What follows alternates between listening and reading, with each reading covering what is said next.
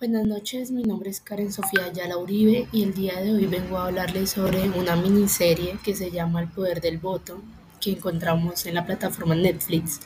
El Poder del Voto, en pocas palabras, es una miniserie norteamericana que invita a la reflexión sobre cómo los gobiernos de la democracia liberal más antigua del mundo socavan la propia legitimidad del régimen al restringir el voto a ciertos sectores para perpetuarse en el poder.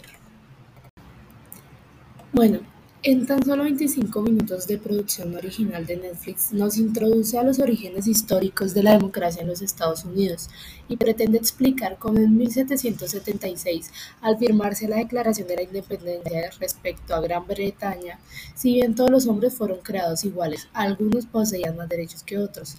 Esta misma idea sería ratificada en la ciudad de Filadelfia, 11 años 11 años más tarde, cuando se sancionó la primera Constitución, el derecho a votar no se encontraba entre su articulado. Es más, cuando George Washington, fue electo como el primer presidente de la floreciente democracia, únicamente el 20% de los gobernados tenían permitido votar. A medida que van avanzando los, los capítulos nos vamos dando cuenta y nos van contando la historia.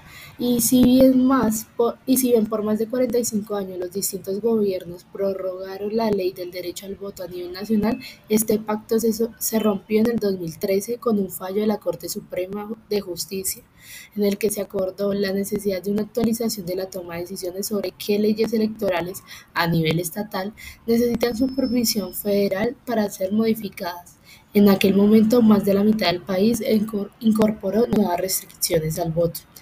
Así es como se encuentra la respuesta, al por qué la democracia liberal más antigua, reconocida por defender los ideales de libertad e igualdad, posee tan baja participación electoral. El efecto acumulativo de las leyes restitutivas causa la supresión de los votantes. Una vez más, hacia el final del documental se vuelve a interpelar al observador y se lo invita a una última reflexión sobre cómo mejorar el sistema. ¿Debería el voto ser obligatorio? ¿Por qué no se implementa el registro automático de electores? ¿Podría legislarse sobre el, sobre el voto por correo para que sea más sencilla su implementación en cada uno de los estados? Pero también deberíamos hacer una pregunta más profunda. ¿No se debería avanzar en un sistema que favorezca a la sociedad en su conjunto y no a determinados segmentos de la población?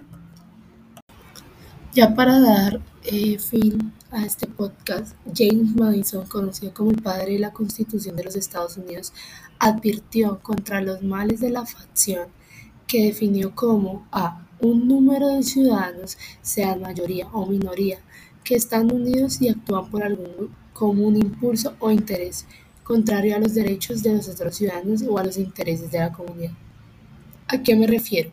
Al último remate de un excelente documental para repensar la idea y presente de la democracia liberal en los Estados Unidos. ¿Por qué hay tanta gente impidiendo las elecciones libres?